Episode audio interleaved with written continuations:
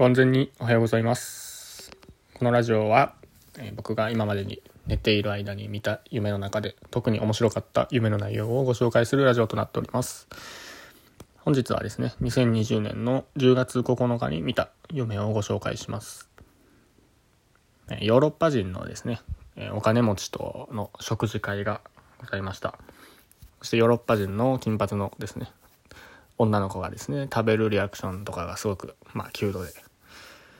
キュートですごく愛らしいんですが、うん、食べ始めるタイミングがあ変だということですね。これちょっとあんまり覚えてないんですがあのー次にですね、えー注文したい料理をですね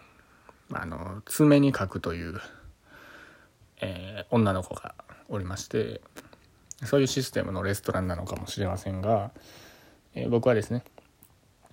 えーまあそれに対しては普通に受け止めることができてジョークでですね、えー爪に爪で書けばいいんじゃないと、えー言うと、えめちゃめちゃ無視されて、え同じホテルでの修学旅行に修学旅行の場面に変わるという夢でございました。ですね。今サイザリアでもコロナ対策であれですねうんその注文したいものを店員に言わずになんか紙に書いてですね提出するという形があったのですがおそらくそれに影響を受けていてそれを爪に書くという、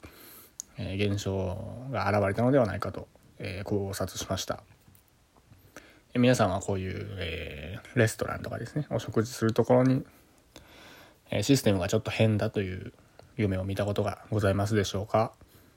このラジオは、えー僕の LINE 公式アカウント CTRL プラステルリンというアカウントから、え2日に1回ですね配信することとなっております。もし夢日記に興味のある方がいらっしゃいましたら、えー登録していただいて、え